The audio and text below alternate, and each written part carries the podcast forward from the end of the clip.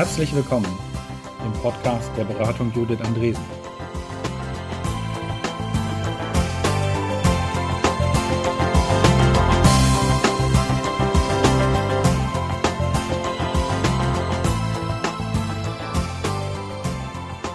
Moin! Change Management und Veränderung in Unternehmen. Darüber sprechen heute Judith Andresen und Nadja Petranowskaja im Podcast BA 008. Viel Vergnügen beim Hören.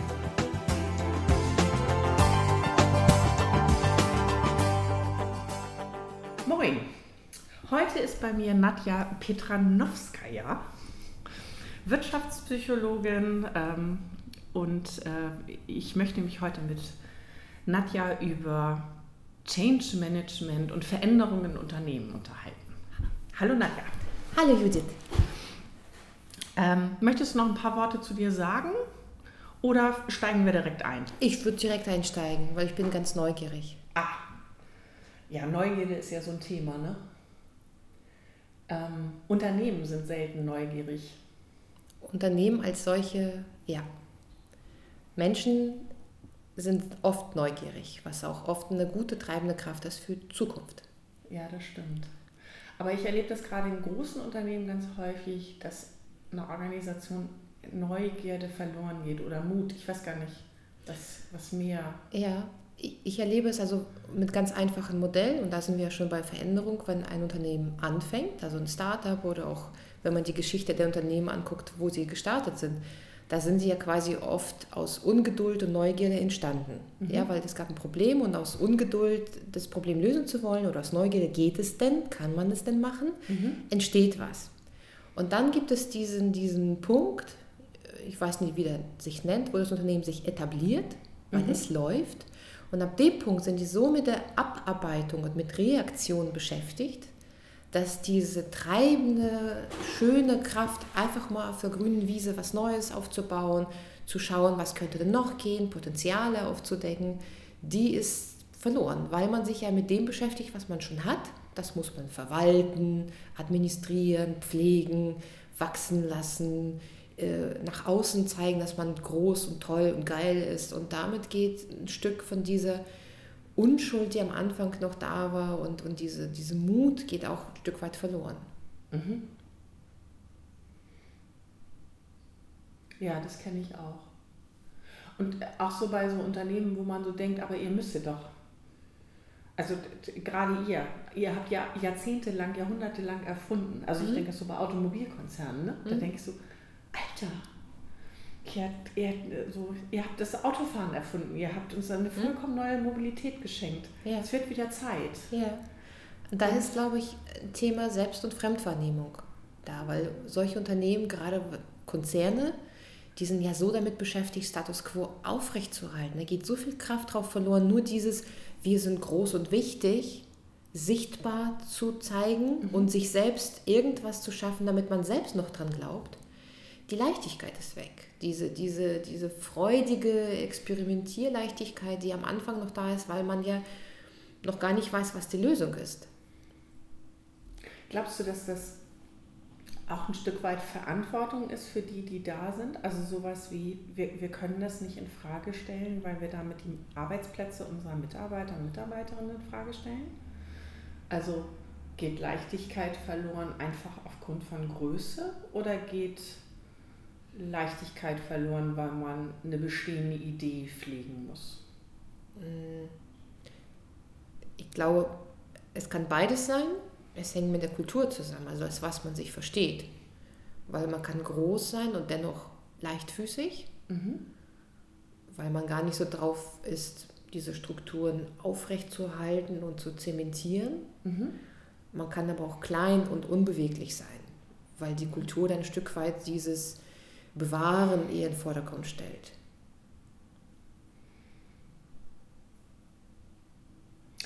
Ah, ja, ich habe gerade so einen kleinen Verlag von mir mit 120 Leuten. Mhm. Vierte Generation. Mhm. Alle Chefs im Öl. Mhm. Ja, denen fällt es womöglich schwerer, sich umzustellen, als jemandem, der, der nicht die vier Generationen quasi gedanklich immer mitschleppt. Ja.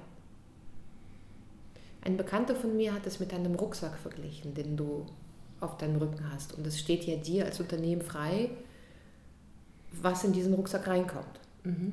Also du kannst sagen, da kommt alles rein, die ganze Vorgeschichte, die ganzen Werte, die wir seit 1812 mit uns tragen, die in Öl gemalten äh, Vorgänger von dem jetzigen Vorstand, äh, die ganzen Ruhmbilder, die wir im 19. Jahrhundert schon hatten. Oder du sagst, wir sind nicht so vergangenheitsorientiert und wir sind bereit, im Hier und Jetzt um uns herum zu schauen und zu sagen, wozu hätten wir denn Lust? Mhm. Was können wir? Weil ähm, das Viable System Modell zum Beispiel sagt, du bist nicht das, was du behauptest zu sein, sondern was du jetzt im Moment bist. Und mhm. der Vergleich zum Beispiel Telekom sagt, es ist eigentlich kein Telefonieladen, es ist eigentlich ein Service Center. Mhm. Weil die verwenden ja viel mehr Energie drauf, die ähm, Problemfälle am Telefon zu bearbeiten, als wirklich Telefonie zu entwickeln oder irgendwas Neues dazu machen. Mhm. Also es ist eigentlich ein Service Center viel mehr als ein Technikkonzern. Mhm. Und somit kannst du ja aber auch Einfluss drauf nehmen, wenn du sagst, ich möchte aber was anderes sein. Und Verlag zum Beispiel vom Bild ist ja etwas, da kommt ein Manuskript und ich drucke es auf Papier und es entsteht ein Buch. Mhm. Das ist ein ganz klares Bild. Da neue Bilder entstehen zu lassen, da braucht schon jemand, der hat Mut, Leichtigkeit und auch Freude dran, das Alte sozusagen für einen Moment stehen zu lassen und sich eine grüne Wiese zu nehmen, zu sagen, ich experimentiere mal rum. Was kann ich mit den Leuten, die ich schon habe, mit den Ressourcen, mit dem Potenzial, den ich ja vielleicht nur zu 5% nutze, weil wir ja einfach nur Bücher drucken. Mhm. Aber es sind Menschen. Menschen haben so viel Potenzial. Was kann ich denn mit diesen Menschen anstellen? Und das ist ja in anderen Unternehmen passiert, mit diesem Blue Friday bei Atlassian zum Beispiel, wo sie einfach gesagt haben, 24 Stunden macht ihr, was ihr wollt. Im Sinne des Unternehmens. Aber ihr macht, was ihr wollt. Wir sagen euch nicht, was ihr machen sollt. Wir sagen nicht wie, mit wem oder an mhm. welchem Ort. Und da hat man festgestellt, Menschen, wenn man sie frei lässt, also den Verantwortung auch abgibt für das, was dabei entsteht, die sind mega kreativ, die sind super innovativ, die sind frei, die sind mutig, die sind offen für Neues, die sind bereit, Verantwortung zu tragen. Man muss da eigentlich gar nicht so mit, mit Vorschlaghammer oder Glanzbroschüre rüberkommen. Es funktioniert von selbst. Genau, also diese Idee von Slack, ähm, die ja auch von den Agilen sehr propagiert wird, ähm, da kann man ja zwei Dinge im Markt beobachten. Das erste ist, ganz viele Leute vergessen bei der Einführung von Agilität Slack, weil ihnen das unheimlich ist. Also mhm. dieses, ich habe da keinen Finger drauf, was die machen. Mhm. Ähm, widerspricht, glaube ich, auch zu sehr so einer Idee von, eigentlich kommen die strategischen Ideen, die innovativen Ideen aus bestimmten Ecken und jetzt gebe ich es mit einmal meinen Mitarbeitern und Mitarbeitern. Also ich glaube, da ist ganz oft Selbstbild dazwischen, mhm. warum es vergessen wird. Was man aber auch sehen kann, ist, manche Firmen führen das ein und schaffen es kurz danach wieder ab, weil sie das Gefühl haben, die Kosten-Nutzen-Relation stimmt nicht. Ja. Also da wird dann, naja, jetzt haben wir den jeden Freitag gegeben oder jeden zweiten Freitag mhm. und da ist jetzt nicht sofort in der ersten Runde die neue Geschäftsidee draus geworden. Mhm. Und dann wird es wieder eingestampft, mhm. weil eigentlich ganz wenige Unternehmen Maß dafür haben, wie viel Geld sie eigentlich in eine in echte Innovation stopfen müssten. Ja. So, und dann ist es gefühlt zu viel und es ist zu ungerichtet. Und dann ja. schafft sich das Slack Day wieder ab aus mit einer Kosten-Nutzen-Debatte. Ja, und ich finde das immer wieder spannend, gerade wenn du sagst, die haben so gesagt, wir haben einen Freitag gegeben, zwei Freitage, wie erwartet wird, dass quasi mechanisch aus einem Schnips, ihr habt jetzt einen Freitag, plötzlich die Menschen so Hebel umlegen mhm. und von 0 auf 100 bereit sind, für diese Firma in einem Freitag sozusagen alles rauszugeben, was in ihnen steckt. Mhm. Weil die Menschen sind ja keine Maschinen, wir sind ja psychologische Wesen, sehr mhm. komplex. Wir sind voller Emotionen, Bedürfnisse und Dinge, mhm. die kann man nicht eben in acht Stunden so, ich stelle euch auf neue Gleise, der Zug fährt in eine andere Richtung und alle sagen Juhu und ab Montag zurück wieder auf andere Gleise. Da wird bei jedem Menschen gesundes äh, Selbstschutz mhm. etwas in den Vordergrund treten und sagen, warte mal, warte mal, vielleicht meinen Sie es nicht so ernst. Mhm. Und wenn es nach zwei Freitage eingestampft wird, dann sagt dieses System, Gott sei Dank habe ich recht gehabt. Mhm. Und wenn ein neuer kommt und sagt, nächstes Mal gebe ich euch drei Freitage, dann sagt das System, darauf falle ich nicht ein. Mhm. Also dieses was immer man mit dem System macht, im Sinne von, ich gebe euch die Verantwortung, ihr dürft selbst entscheiden, das muss wirklich ernst gemeint sein, weil beim ersten Anzeichen, dass es vielleicht ein Zweifel besteht da oben, mhm. in der Ernsthaftigkeit dieses Vorhabens, wird mein Selbstrettung, Selbstschutzsystem sofort sagen, Gott sei Dank habe ich da nicht mit voller Kraft drauf gearbeitet, sondern ein bisschen abgewartet. Mhm. Und genau diese Mechanismen funktionieren ja auch bei den Leuten, die den Slack-Day einführen. Ganz sicher. Wir sind, wie gesagt, wir sind ja keine Maschine, wo man Knopf drückt, sagt, denk mal schlau, denk mal innovativ, denk mal schnell. Mhm. Das braucht Zeit. Jede Veränderung braucht Zeit. Ja, und Freiraum, ne? Und, und auch ein Gefühl für diesen Freiraum. Aber einen Freiraum mit abgesteckten Rahmen. Also mhm. wir können ja im freien Raum, das weiß man ja auch, wenn man uns wirklich komplett in so ein Vakuum steckt, wo das wir nichts nichts hören, nichts fühlen, nicht wissen, wie dunkel, hell, wo oben, unten ist, dann bekommen wir völlige Verwirrzustände. Also das mhm. Gehirn schaltet ab, weil es den Rahmen nicht sieht. Das heißt, wenn man mir Freiraum gibt, sollte er auf jeden Fall klar abgesteckt sein. Also mhm. zumindest eine klare Vision, wofür der da ist. Also wenn man sagt, du hast einen Freitag Zeit, mach was du willst, aber und dann sollte ein klares Warum dahinter stehen. Zum mhm. Beispiel mhm. im Sinne unseres Unternehmens. Mhm. Netflix ist ja auch dafür berühmt, dass sie einfach sagen, nimm so viel Urlaub, wie du brauchst, im Sinne des Unternehmens, du musst ja erholt sein, zur Arbeit zu kommen. Mhm. Und das sind so klare Rahmen für die Freiheit. Weil einfach zu sagen, nimm so viel Urlaub, wie du brauchst, wird jeder sagen, ich komme im nächsten Jahr. Mhm. Weil es ja nicht im Sinne des Unternehmens gewesen ist. Aber wenn man den Rahmen nicht hat, dann kann man den ja auslegen, wenn man will.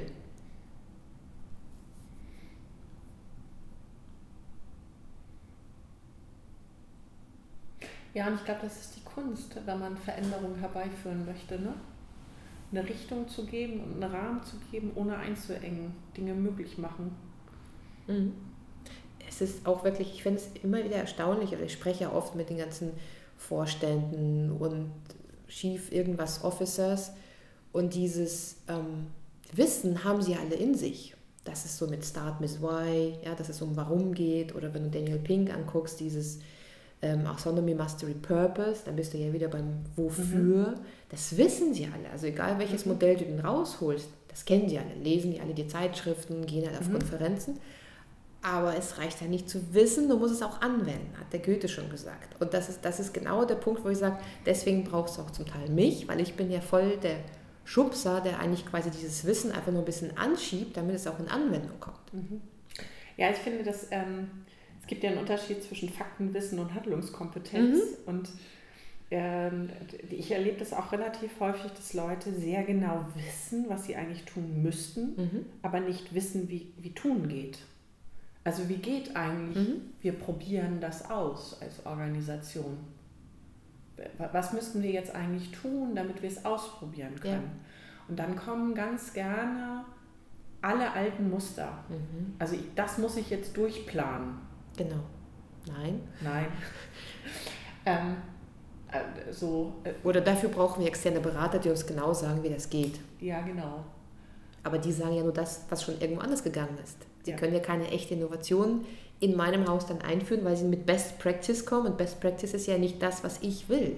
Nee, das ist eine Kopie, äh, was woanders nochmal funktioniert hat und funktioniert halt auch in einem komplexen Umfeld nicht. Also da kann ich mit einer Kopie kommen, die wird nicht passen, das schrammt. Ja, genau. Aber ich finde es total spannend, dass wir an der Stelle, na, natürlich, wir ähm, alle greifen dann erstmal auf die Muster zurück, die sie kennen. Und, mhm. und kennen ist planen, strukturieren, sortieren. Ja. Und, und sie wissen, wir müssten jetzt experimentieren. Aber da muss jetzt als erstes mal ein Budgetplan für hier. Weil, also genau, genau. Weil dann, dann fühle ich mich sicher, wenn ich weiß, wie viel Budgetplan. Ja. Und weißt du, in solchen Fällen sage ich dann immer auch gerade den Vorständen, die ja immer so ganz ernst und weißt du, so ganz gediegen und wissen ja alles Bescheid und haben alles unter Kontrolle, sage ich einfach, kommen Sie morgen in zwei verschiedenen Socken ins Büro. Mhm. Und du merkst sofort am Gesichtsausdruck, wie? Das? Und ich sage, ja, das ist ja Ausprobieren von etwas komplett Neuem, wo sie nicht wissen, welchen Einfluss das auf sie haben wird. Ja, weil man könnte ja auch, also man muss dann damit leben, dass irgend anders es bemerken wird, dass ich verschiedene Socken habe. Und dann muss man ja damit leben. Das werden andere bemerken. Ich weiß das, ich habe jahrelang, mhm. Unterschiedliche Socken getragen, aus Ja. Prinzip. Genau. Und es ist unglaublich, wie viele Menschen einen darauf ansprechen, Richtig. weil es ist, das ist so eine Normverletzung, Genau. unterschiedliche Socken zu tragen. Wobei ich mich schon immer gefragt habe, wo kommt eigentlich dieses Selbstverständnis her, dass Socken gleich sein müssen? Ja, this is how we do things around here. Und Oh man yeah, trägt- you mean tradition. Yes. Ah, naja, mit Tradition können wir natürlich schlecht was Neues aufbauen. Ja. Und ich habe äh, tatsächlich mehrere Jahre lang grundsätzlich unterschiedliche Socken Mhm. getragen. Also, naja, äh, manchmal habe ich auch zufällig dieselben gefunden. Genau, das ist ja das, wo ich sage, wir, wir leiden alle darunter, dass die Waschmaschine in der Regel eine Socke verschlingt. Genau. Dann sage ich, das macht doch nur total Sinn, einfach dann zwei zu nehmen, die gerade frisch sind. Aber was total bezeichnend ist an diesen Socken ist, also ich habe das wirklich mehrere Jahre gemacht, bis ich mich irgendwann entschieden habe, der gesellschaftlichen Norm wieder zu entsprechen. Ähm, Und es war auch so diese typische Phase, so ich sag mal von 15 bis 18, wo man auch Mhm. Dinge ausprobiert an Rahmen der bunte Haare. Ich hatte unterschiedliche Socken. Und es gab eine sehr bewusste Entscheidung, in die gesellschaftliche Norm zurückzukehren, weil es anstrengend war, ständig Leuten zu erklären, dass es mir nicht wichtig war, dass ich gleiche Socken anhabe. Mhm. Was ich aber gespürt habe, ist, dass selbst das eine so große Normverletzung ist, wo du zurückgeholt wirst, wirst ins Glied. Ja, Jetzt kann man ja sagen, ne, so eine unterschiedliche Socke, die, gefährdet ja nichts. Ne? Nein. Also unser, unser Auskommen nicht, unser Gespräch nein, nicht, das Budget nicht. das Budget nicht, unsere Professionalität nicht, unsere Handlungskompetenz nicht, war ein Thema. Richtig. Und daran merkst du schon, wie sehr wir von Äußerlichkeiten uns auch verunsichern lassen können. Ja. Und wenn du aber im Unternehmen von Veränderung sprichst, dann geht es ja meistens um viel mehr als um Socke. Weil es geht nicht nur um einen Anschein, sondern Es geht nicht um Es Äußerlichkeiten. geht um eine Verhaltensänderung. Es geht um Verhaltensänderung, es geht manchmal um Werte und Normen, was ist gut, was ist schlecht, weil Mhm. das Neue ist ja oft nicht für jeden genauso wie das Alte und viele Mhm. finden es dann nicht mehr gut. Das heißt, die müssen ihren Werte Normen irgendwie zurechtrücken, damit sie sagen, okay, ich kann damit leben und vielleicht in 30 Jahren auch begrüßen. Ja, das ist ja dieser Prozess, den wir Mhm. ja alle durchmachen, wann irgendwie große Veränderungen in unserem Leben passiert. Und da einfach jemand, der sagt, ich will Innovation, ich will Agilität, ich will total, total, total. Und dann sagst du, ziehen Sie mal morgen neue Socken an. an also verschiedene. Wenn du sofort merkst, nö, wieso das denn? Sag ich, Sie wollten noch Innovation und Andersartigkeit und frische Ideen. Ja, was hat denn Socken damit zu tun? Und dann sind wir genauso in dieser Handlungskompetenz und in Selbstverständnis. Also wasch mich, mach mich nicht nass, geht mir oft total auf, auf den Keks, weil ich sage, wenn, wenn du willst, dass wir hier was bewegen und du bist derjenige, der das auch ansagt sozusagen, äh, auch das kennen sie alle, Fisch, Kopf, tralala, es fängt bei Mhm. mir an.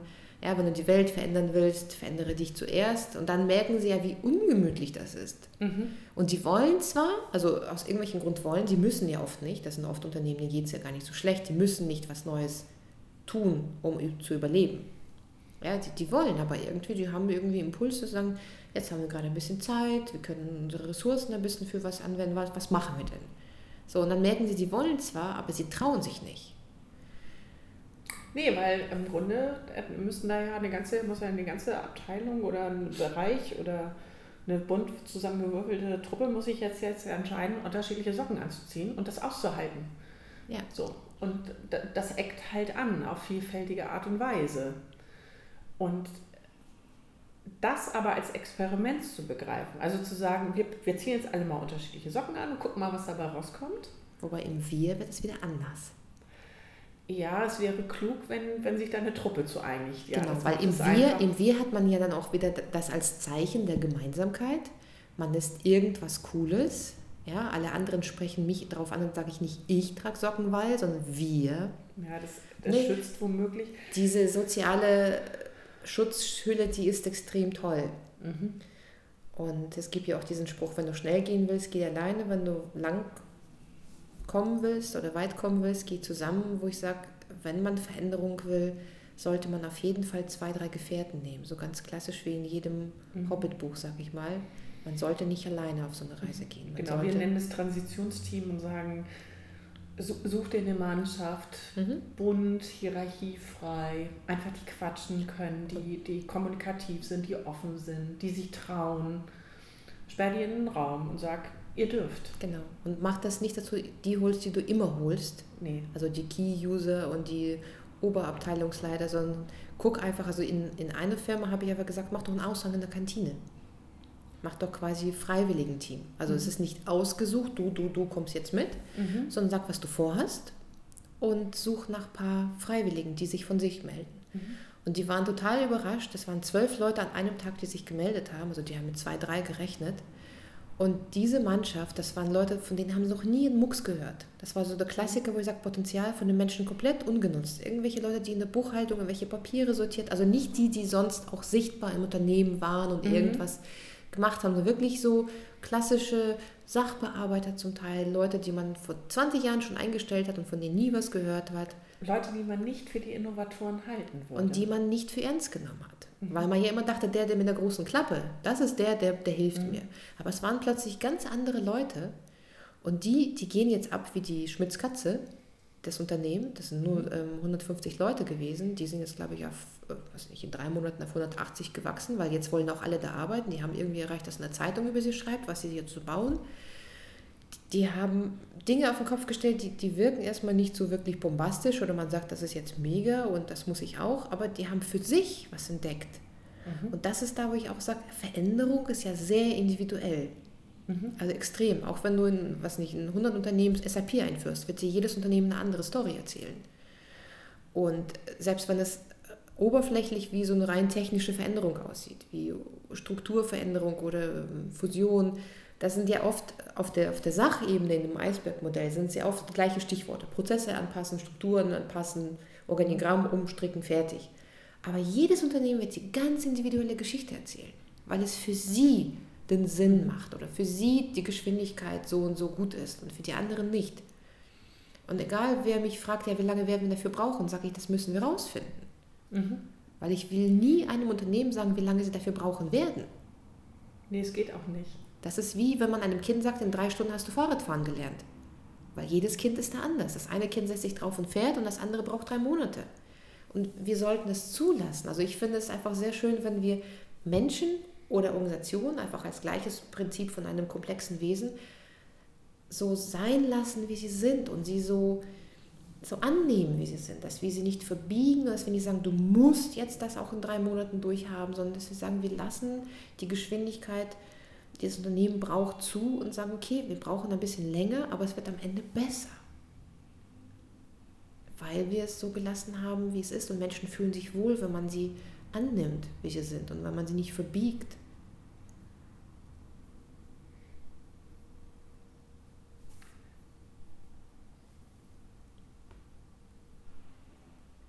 Ja, ich stimme dir dazu. Ähm, für mich ist äh, agile Führung hat sehr viel mit individueller Führung zu tun. Also sich den Menschen angucken, gucken, was mit dieser Gruppe geht, ähm, das richtige Tempo für diese Gruppe finden. Natürlich muss ich mich an Unternehmenszielen ausrichten und ich werde gucken, dass, das, dass ich eine Konstellation finden muss, wo ich mit den Leuten, die ich habe und dem Ziel, das ich habe, dass ich das irgendwie übereinander kriege.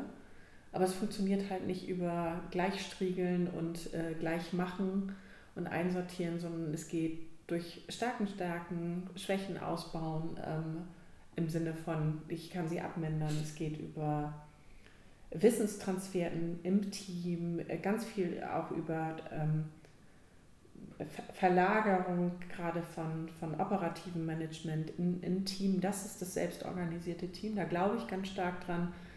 Ähm, sehe, dass es in komplexen, chaotischen Systemen die einzige Taktik ist, in der man gut durchkommt und sehe gleichzeitig, wie himmelweit das weg ist von einer gut durchstrukturierten Stablinie, Ja, richtig. vor der ich viel Respekt habe ähm, und ich sehe Geschäftsvorfälle, wo es total Sinn macht, genauso zu arbeiten. Mhm. Wir haben jahrelang, jahrzehntelang Leute so ausgebildet und haben gesagt, das ist der einzige Weg. Mhm.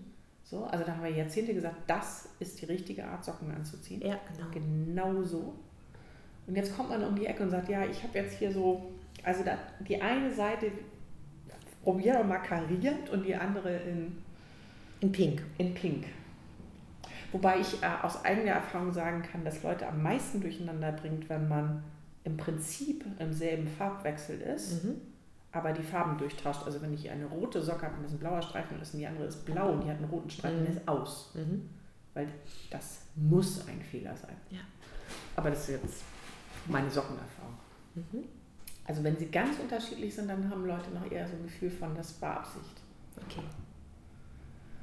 Aber ich glaube, dass Stablinie, und es macht total Sinn, in, in komplizierten Verhältnissen in Stablinie zu denken, Ja. Funktionsmeistertum zu, zu betreiben. Ähm,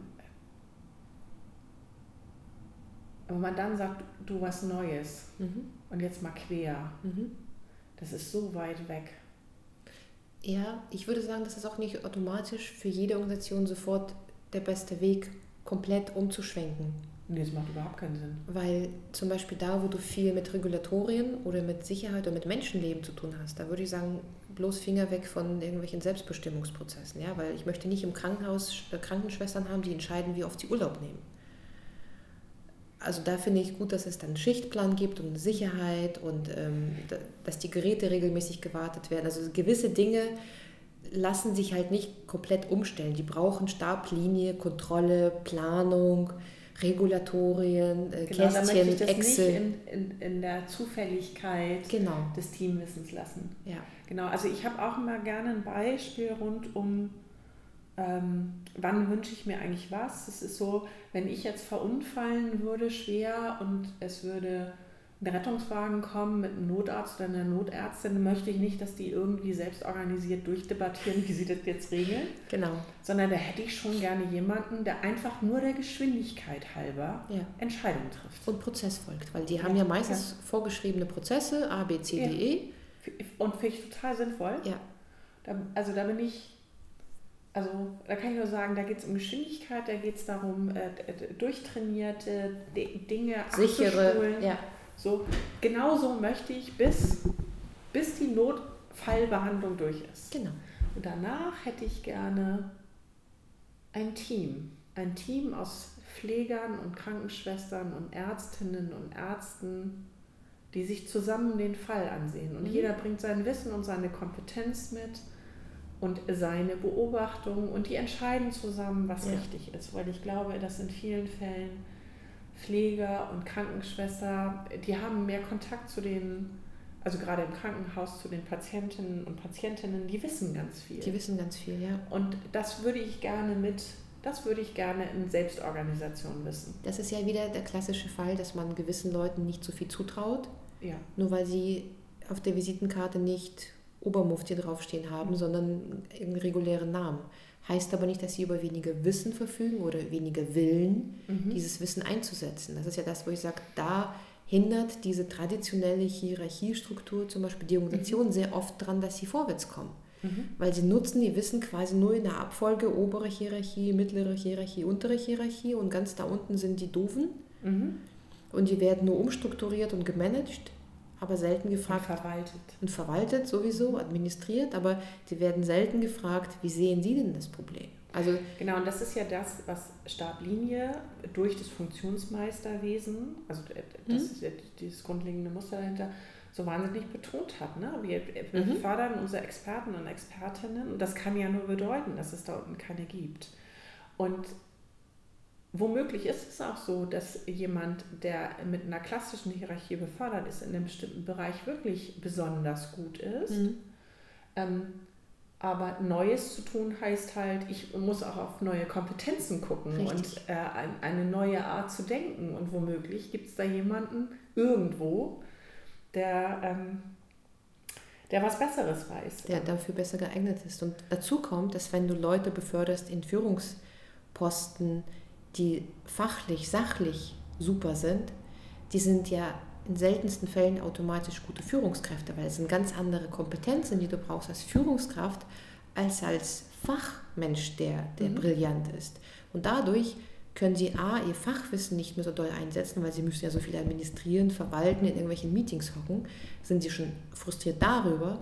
Und dann sind die auch zweitens frustriert, weil sie feststellen, die sind als Führungskraft auch nicht so Mhm. wirklich toll. Also die, die erleben ihre Frustsituation, weil sie einfach merken, ist nicht meins, ich kann nicht so gut mit Menschen, ich kann besser mit meinem Fachthema. Ja, da mhm. kann ich besser, wenn ich zum Beispiel, also mit Ingenieuren habe ich viel gearbeitet. Und da waren immer im mittleren Management super Köpfe. Die haben Patente angemeldet, die, die haben Dinge früher erfunden, die saßen den ganzen Tag nur von A bis Z in irgendwelchen Meetings und mussten irgendwelche Excel-Tabellen tracken. Die waren mega frustriert. Mhm weil sie überhaupt nicht richtig eingesetzt wurden. Nicht gemäß ihrem Profil, nicht gemäß ihrem Potenzial, nicht gemäß ihren Bedürfnissen als, als Person, als Persönlichkeit. Und davon hat eine Organisation null gewonnen. Mhm. Ja, ich glaube, da muss man halt ein bisschen gucken. Ich, also dieses, die Frage, wie entwickle ich Menschen, ähm, wie, wie mache ich Entwicklung möglich, ist halt eine andere Kompetenz als die eigentliche Fachkompetenz. Da finde ich agile Systeme sehr schlau, die ja im Normalfall sehr genau gucken, dass sie prozessurale Führung von disziplinarischer Führung mhm. und von fachlicher Führung getrennt kriegen. Oder zumindest das denkbar machen, dass das fluider ist, dass es beweglicher ja. ist. Ähm, äh, und da sehen wir in, unser, äh, in unserem Coaching-Alltag sehr unterschiedliche Lösungen, weil das hängt immer sehr davon ab, in welchem Geschäftsumfeld ich bin, was da Sinn macht. Mhm. Ähm, glaube, das ist auch das Verwirrende, wenn man in diese Art von Change geht. Ich komme aus einer Welt, da gab es einen Plan, da gab es eine Struktur und ich ja. konnte gucken, wie der Best Practice Richtig. ist. Wie kriege ich jetzt meine blöde Organisation aufgebaut? Also ja. ich habe selbst, weiß ich, vor 20 Jahren so Bücher gelesen, da waren so Blaupausen drin, wie, ähm, ne, wie ja. baue ich jetzt ein sau sauberes Unternehmen? Und da brauchst du irgendwie Marketing und IT hängst du dahin und äh, so, mhm. und also da war Startlinie halt vorgedacht mhm. und da war halt gut. So. Und ich glaube, dass es viele Manager und Managerinnen gibt, die genau diese Prägung erfahren mhm. haben. Jetzt kommt man halt daher und sagt, ja, ähm, ja, lass uns doch mal rauskriegen, was hier der Grundprozess ist und dann gucken wir mal, wie wir darüber die Führung bauen. Also die, die agile Systeme brauchen Führung, aber wir kriegen das raus und es ist halt nicht so, dass wir erst das Organigramm malen und daraus genau. ableiten. Ja wie dann die Prozesse gehen, sondern wir kriegen erstmal raus, wie ja. wir sinnvoll miteinander arbeiten, wie so ein Grundprozess aussehen könnte. Und dann fragen wir uns, was ist die stützende Führung dafür? Also wie, wie kann die aussehen? Richtig. Und das finde ich ist, das ist so ein harter Paradigmenwechsel. Also eigentlich habe ich ja nur gesagt, ich glaube, wir müssen beweglicher werden. Mhm. Wir müssen Dinge neu denken. Mhm. Und dann kommt jemand und, und, und dann möchte ich es ja gerne vollständig denken. Dann frage ich mal leise, was heißt denn das? Und sagt jemand, ja, nee, du, äh, mit vollständig denken ist jetzt keine Ahnung, wie die Antwort ist. Mhm. Lass uns doch hier mal anfangen. Wie anfangen? Wir müssen ja. es doch ganz denken. Wir müssen zuerst vordenken und dann können wir anfangen. Das ist unser Job. Mhm. Dafür bin ich eingestellt worden, dafür bin ich jahrelang gut honoriert worden. Ja. Das finde ich ist. Ich habe ganz am Anfang mal gefragt, ob es auch Mut sein könnte was uns manchmal fehlt. Mhm. Ich finde, dass es ganz schön viel Mut erfordert an so einer Stelle und ich habe da viel Respekt vor, wenn jemand mit ein paar hundert Mitarbeitern, und Mitarbeitern sagt, ich brauche jetzt hier mal so ein kleines Zion und ich mache das mal anders. Ja. Weil das ist irgendwie, also die bunten Socken sind da schon ganz schön grell, ne? Also deswegen, deswegen ist es ja so ein klein, also quasi kleines Beispiel, aber du siehst, ja. wie viel dran anhängt. Ja. Und Mut, das, also Mut hat ja zwei schöne Sachen. Das eine ist, du hast prinzipiell immer genauso viel Mut wie Angst, weil das ist ja immer die Kehrseite der Medaille. Mhm. Also sobald du Angst verspürst, sage ich jedem, dann schreib einfach auf, ich habe Angst vor und gib dir selbst zu, dass du in dem gleichen Maß, also genauso viel Mut hast, nur auf der anderen Seite. Also du musst quasi innerlich nur dieses Bild umdrehen und sagen, da drüben steht Zwillingsbruder von diesem, was mhm. mir gerade durch den Kopf schießt. Und das ist genauso anwesend. Das ist vielleicht nur ein bisschen leise oder gerade ein bisschen schüchtern, aber es ist genauso da. Also ich kann darauf zugreifen. Mhm. Ich habe die Ressource automatisch da. Ich muss Mut nicht erarbeiten oder so. Also immer mhm. wenn man sagt, ich habe Angst, dann weiß man automatisch, dann habe ich auch genau in dem gleichen Maße Mut. Und das Zweite ist, dass Mut ja viel mit Selbstvertrauen zu tun hat. Also diesen Impuls zu bekommen, anzufangen. Mhm. Weil man immer sagt, so ähm, diese ganz großen Vorhaben, so mit 200 Leuten, wie du eben sagtest, den Mut zu haben, zu sagen, ich mache es anders. Du brauchst ja den ersten Schritt. Egal, mhm. ob es jetzt dieses Mund aufmachen und das Aussprechen ist oder vielleicht das auf dem Flipchart für sich aufschreiben, sagen, das Projekt hat einen Namen, also irgendein erster Schritt. Und der kommt aus dem Selbstvertrauen, sprich, der kommt immer aus den Ressourcen, die du ja auch hundertprozentig hast. Der Prozess ist nur zu lernen, wo sind sie denn? Also sich selbst quasi wie so einen Schrank aufzumachen, die Türen, die Schubladen zu gucken, wo sind die denn meine Ressourcen, meine Stärken, meine Fähigkeiten, mein Potenzial, weil es ist irgendwo vergraben. Vielleicht ist es im Keller, auf dem Dachboden. Wir, wir tun ja unsere wichtigsten Dinge oft ganz weit weg. Wenn du zu Hause anguckst, wo deine Schätze sind, die sind oft in einem Kistchen, in einem Schrank hinter irgendwas. So gehen wir auch mit unseren Potenzialen um. Wir tun sie irgendwo ganz hinten weg. Wir wissen zwar, dass sie da sind, aber sie sind nie hier auf der Oberfläche, auf dem Tisch, auf der Wand. Die sind oft irgendwo versteckt. Und wenn du Mut brauchst, also die, die das kannst du selbst rausholen. Du musst sagen, da war was, ich wusste, ich bin besonders gut in. Und da einfach so anzudocken wie so eine Steckdose und sich vollzuladen mit diesem Selbstvertrauen, zu sagen, ich kann das. Und dann spürt man schon, dass dieses Mutmännchen auch über die Straße geht und zu mir kommt und sagt, komm, wir machen das. Und das ist so ein ganz, also für mich als Psychologin sage ich immer, ganz einfacher Prozess. Mein Mentor hat mich dafür früher, früher immer verhauen, weil er sagt, Nadja, es ist kein einfacher Prozess. Es ist für dich vielleicht einfach, weil du es kannst und du es verstehst, aber für die meisten Menschen ist es kein einfacher Prozess. Aber ich bin jedes Mal bereit, mit jedem dafür zu kämpfen, dass er diesen Prozess einmal durcherlebt, um zu verstehen, wie der funktioniert. Kybernetisch, nicht mechanisch, ist ja kein mechanischer Prozess, er ist komplex und man muss da ganz viel fühlen, statt zu denken und man mhm. muss da sich trauen. Man muss auch ins Handeln kommen. Ins ne? Handeln kommen, genau. Und das ist in unserer Arbeit, wenn es um also wir sagen ja nicht Change, wir sagen immer Transition, wir sagen, also vom mhm. Bild her finde ich das schöner. Wir sagen auch nicht Transformation. Transformation ist eine Veränderung durch ja. Druck von außen. Das finde ich ein ganz schlimmes Bild. Mhm. Und ich finde es schön, wenn sich Leute auf eine Reise machen. So verstehe ich eine Transition. Mhm. Und die kann man ja auf ganz unterschiedlichen Ebenen machen. Ich kann jetzt sagen, ich versuche versuch ja methodisch anders zu arbeiten mhm. oder ich versuche Führung anders zu denken oder ich versuche unsere Strategie anders auszurichten oder ich versuche innovativer zu sein was auch immer das Reiseziel ist oder die Richtung zumindest, ja. finde ich das halt das schönere Bild. Also Change hat halt für mich auch so der für mich auch so ein, ich habe einen Anfang und einen Endpunkt, also ich weiß mhm. genau, wie es aussieht. Und in, in, in, komplexen Systemen weiß ich nie genau, wie es mhm. aussieht. Ich ja. habe so, ein, so, eine Idee davon, wie es aussehen könnte und ich mache mir mal auf den Weg. Und ich, eine der wichtigsten Dinge die man rund um eine Transition machen muss, ist, es auszuprobieren. Mhm. Und eigentlich ist immer nur die Frage, was ist der kleinste Schritt, der geht? Also wo, was, was traue ich mich? Was, was geht? Was, mhm. was, was könnten wir tun? So, mit der Truppe, die ich da gefunden habe oder die sich gefunden hat, ja. je nachdem, wie ich genau. es aufgesetzt ja, habe. Genau. Was geht? Mhm. Und das bestimmt das Tempo. Richtig. Und manchmal brauchen, braucht so eine Gruppe noch so ein bisschen Stupser, ein bisschen Mut mhm. machen und ein, ach guck doch nochmal hier und vielleicht ist doch auch das noch mit drin. Aber im Prinzip ist immer die Frage, was geht für uns? Und alte Systeme können einen da ganz schön halten. Also so ein wenn ich in diesem Rucksack, von dem du vorhin mhm. gesprochen hast, viel, vier alte Geschichten mitnehme, viel Historie, ja. viel nach hinten gucke, ja. es ist ganz schön schwer zu sagen, na, vielleicht einen Tick weiter links mal gucken. Mhm. Vielleicht sollten wir mal.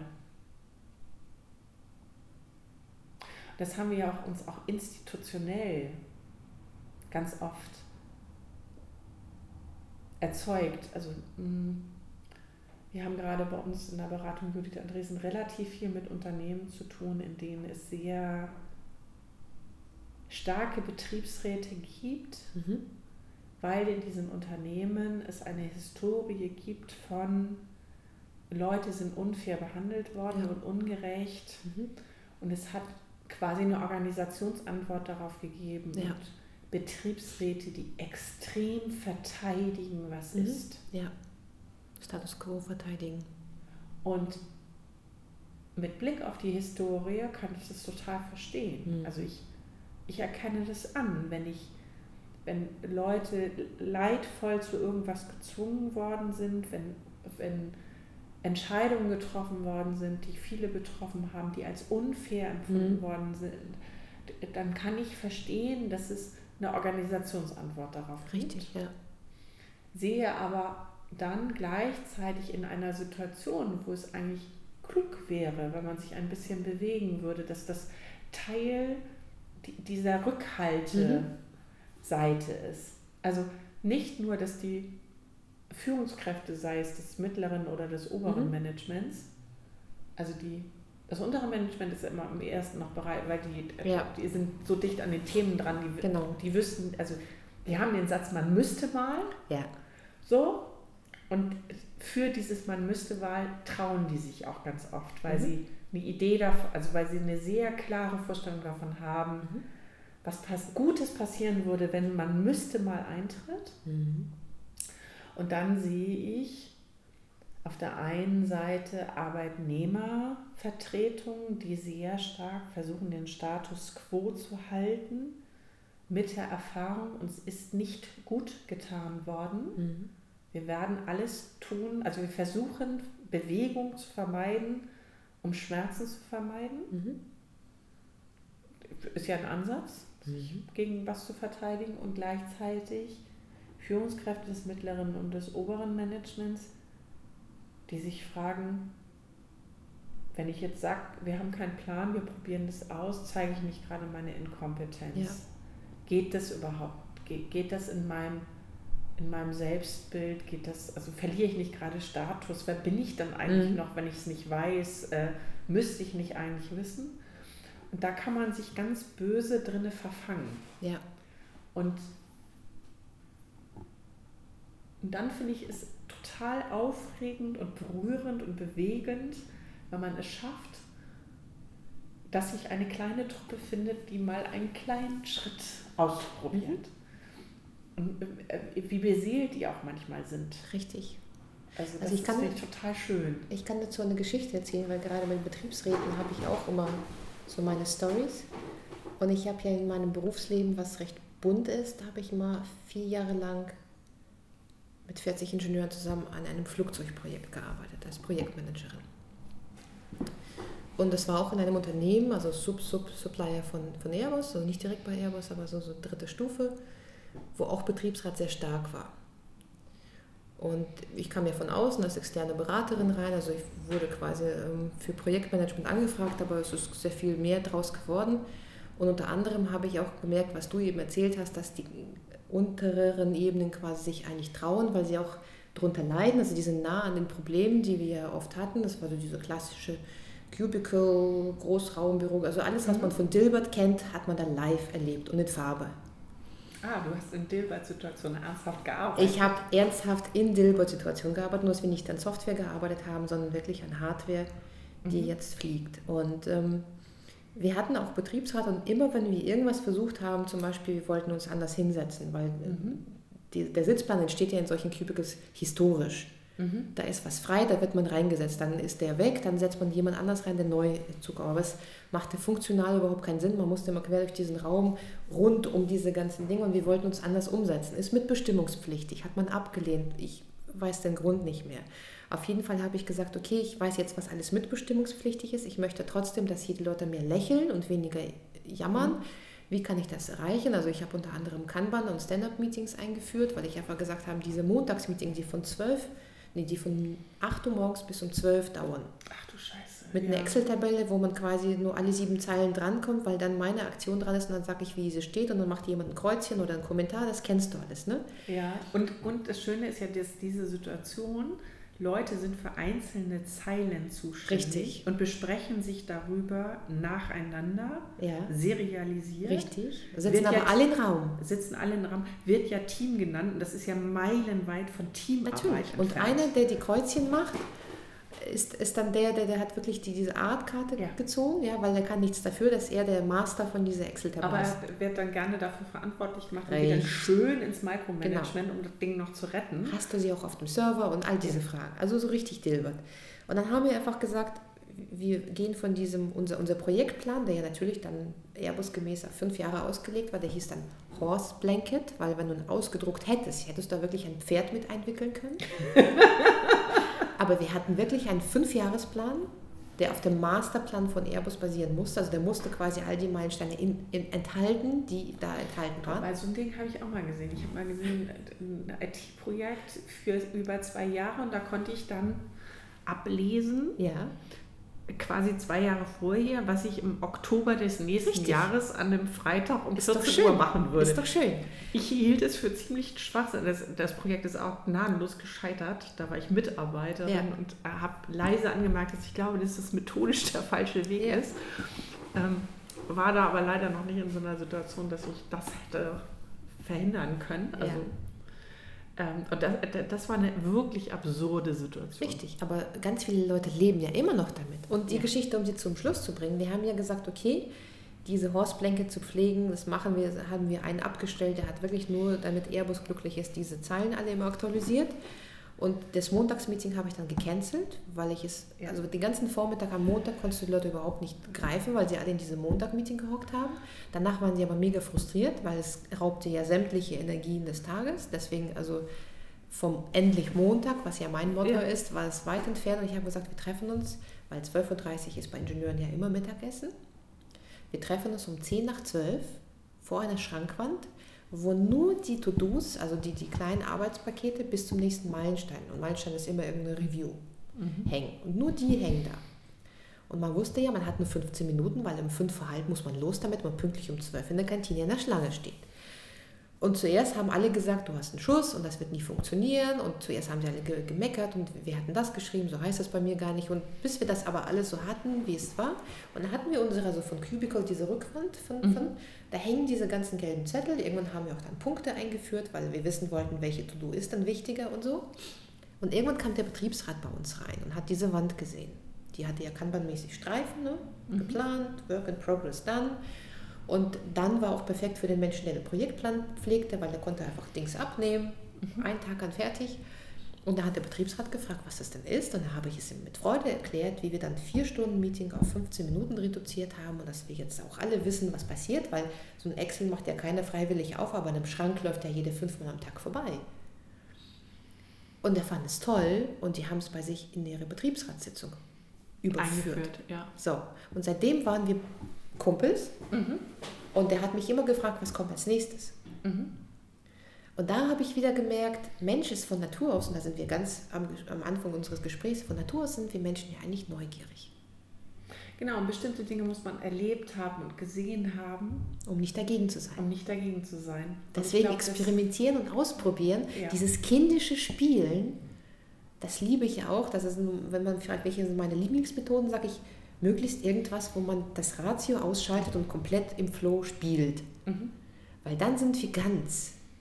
Dann sind wir nicht eine Funktion oder eine, Visitenkarte oder ein Teil von einem Organigramm, da sind wir ganz. Da sind wir Mensch, mhm. Kind, Person, Persönlichkeit mit Interessen, Neugierde, Mut, all das ist dann im Spiel ja drin. Genau. Und in diesem Sinne, glaube ich, geht dann Change oder Transition, je nachdem welches mhm. Wort man benutzt, wenn wenn wir uns trauen, auszuprobieren, ja. wenn wir ins, ins Experimentieren kommen. Und ich glaube, der, der große Change, die große Veränderung für, für diese Gesellschaft ist gerade zu lernen, dass Menschen dann hochkompetent sind und einen großen Status verdienen, mhm. wenn sie sich trauen, wenn sie sich wirklich trauen zu experimentieren. Ja. Und ich glaube,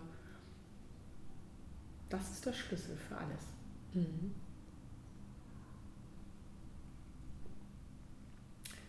Ja, ich danke dir. Gerne. War mir ein wunderbares Gespräch und ich ähm, wünsche mir eine Fortsetzung. Danke sehr.